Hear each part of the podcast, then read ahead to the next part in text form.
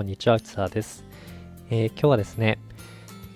えー、自己啓発は本当に効果があるのかっていうことで、えー、話していこうと思います。ね、あの自己啓発ですね。えこの音声を聞いていらっしゃる方の中にも自己啓発だったりビジネス教材、いろんな本とかですね、今では本当にスピリチュアルとか自己啓発の、え本っていうのが書店に行けばも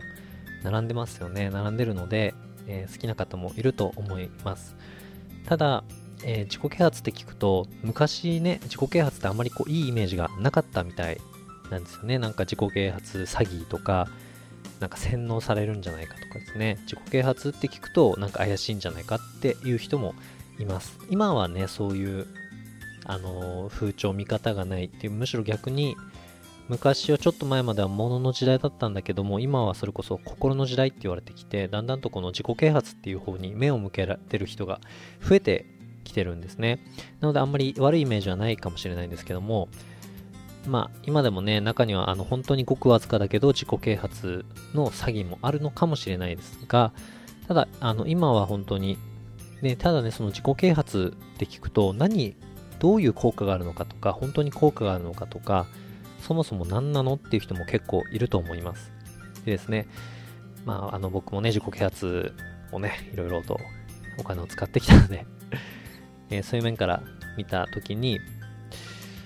そもそもあの僕自身の話をすると、あの最初自己啓発から入ったわけじゃなくて、そのビジネスですね、どうすればお金をもっと稼げるのかっていう面から、えー、僕は入りました。えー、もっと自由な人生にしたいと思って、自由なお金が欲しいと思ってやってたんですが、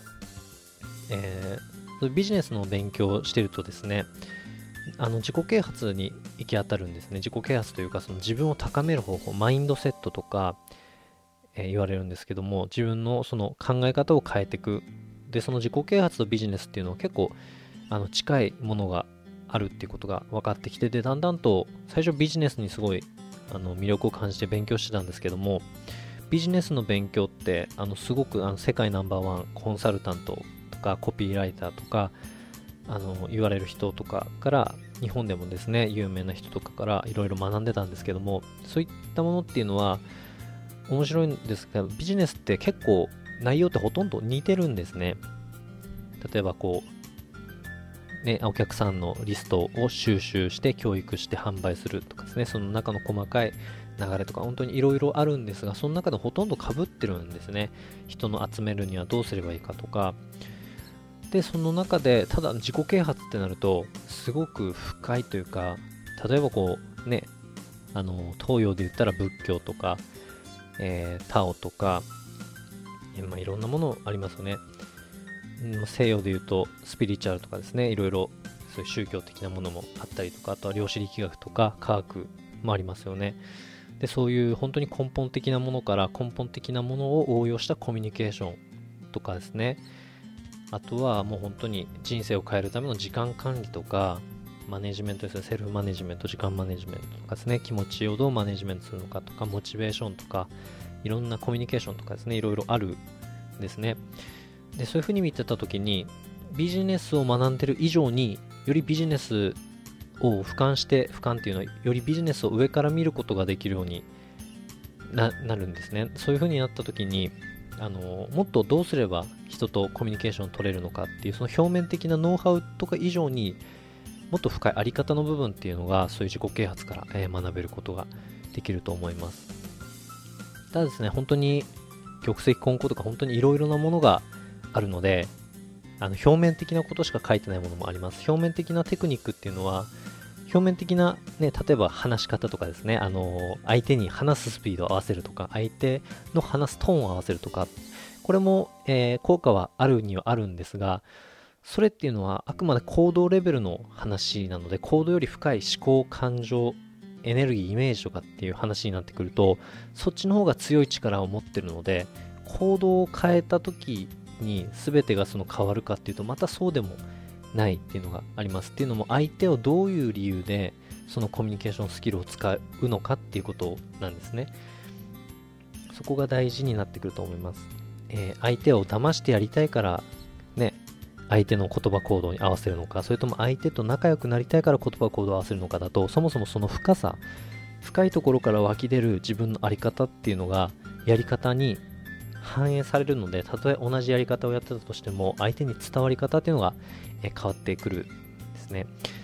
はい。なので自己啓発は効果があるのかっていうふうに見るとまあ結果的に言うとないものはないというか結果どんなものでも結果は出ると思うんですね。っていうのはいろいろノウハウとかあり方とかも書いてるのでただその結果っていうのがあくまで自分が望んだものなのかそれ以上のものなのかっていうのはえー、その人それぞれだし、間違った使い方をすると、それこそね、自己啓発は詐欺だって言われるように、その人をコントロールしたりとか、例えば、すごくポジティブになりすぎて、人とのコミュニケーションの境目が取れなくなる人も中にはいます。で、そういう状態の時っていうのはわからないんだけど、後から振り返って、あ、自分やってしまったっていうふうにわかることもあるんですね。僕もちょっとあの、一回経験したことがあるので、はい。なので、何らかの結果は出ます。出ると思います。何らかの結果は出て、あとはそこで、あの、本当にいろいろと学ばないと、たとえ一つのものを学んだとしても、他がわかんないからこれでいいのか悪いのかっていうのが、なかなか見えづらいところがあるんですね。それをやってるときはこれが正しいと思ってやってるんですが、これが正しいって思ってやればやるほど、他の違う流派みたいなものとかからなんか、えー、それ違うよみたいな感じとか、本当にずれてるものであれば普通の人とのコミュニケーションですらずれてしまうものもあるんですね。まあ、なので、えー、いいのは普段のコミュニケーションはなぜこうなってるのかって言ったことの理由を明確に分かることができてそれを改善できるもののノウハウとかっていうのは、えー、今すぐに使えるものなんじゃないかなっていうふうに思います。例えば、えー、今の状態がそもそもわからない状態なのに新しいノウハウテクニックを学んで応用するっていう風になると相手と自分のがなんでそういうコミュニケーションになるのかっていう風なのかわからないまま新しいことをやるっていうのは相手の現状の今の状態っていうのを変えることになるんですね。で、人っていうのは自分が今の状態を変わるのが一番ストレスがかかって、もう無意識が本当に抵抗するので、だからあの、仲がいい人っていうのは、仲がいいんだけど、まるっきり自分が何らかの影響を受けて、なんかセミナーを受けたりとか、例えばネットワークビジネスとかでもあると思うんですが、自分が変わっちゃったりしたりとかね、急にこうね、この商品すごいいいんだよっていう風に言ってくると、今まで仲が良かった人からいきなりセールスマン見たくなると、その人の中にある自分の現在的な、現在のあの存在っていうのがあるんですね自分の無意識の中に。ただそのそれ自体が変わっちゃうこと自体。だから自分が変わること自体相手が変わることになるので仲がいい人ほど、えー、例えばネットワークビジネスだったり、えー、何か怪しい怪しいと思われるようなものですね。自分怪しいと思ってなくても相手があのどう反応するかわからないものっていうのを、えー、進めた時っていうのはえー、相手にとってすごくストレスになるっていうことがあります。なので、そういったことを理解した上で、新しくテクニックなりあり方なりを、えー、やっていく自己啓発とかね、自己啓発ってまとめていいのかわからないけども、例えば、あの自分を変えるノウハウとか知恵とかっていうのがあれば、そういう、えー、応用して、そういったものを応用していくと、えー、そういう自己啓発っていうのジャンルの、えー、力っていうのが、え、あるんじゃないのかなって思います。まあ、ただね、その自己啓発って言ってもスピリチュアルとかもういろんな分野もありますよね。その目に見えない世界とか、えー、無とか、えー、動きそのものとかですね、えー、いろいろあるんですが、ただその、どういうふうに分けれるかって言ったときに、えー、上から下に物を見るのか、下から上に物を見るのかっていう違いがあると思うんですね。その西洋の量子力学とかっていう科学っていうのはそもそもこの自分が目に見えるものとか自分っていうのは何からできてるのかっていうそもそもあるものをどんどん細かく砕いて細かく砕いていくっていうものですよね。ただ逆にそのスピリチュアルとか宗教っていうのは逆で細かく砕くのではなくすでにあるものをもっと上から俯瞰してみるようなイメージなんですね。だからどこから出発して見てるのかっていう違いがあるだけで最近のはその宗教とか科学の科学とか宗教とか全く相入れない2つのものが、えー、本当に同じなんじゃないかっていうふうに言われてる、えー、ところもあるぐらい、えー、大体だんだんそういう知恵っていうのが、え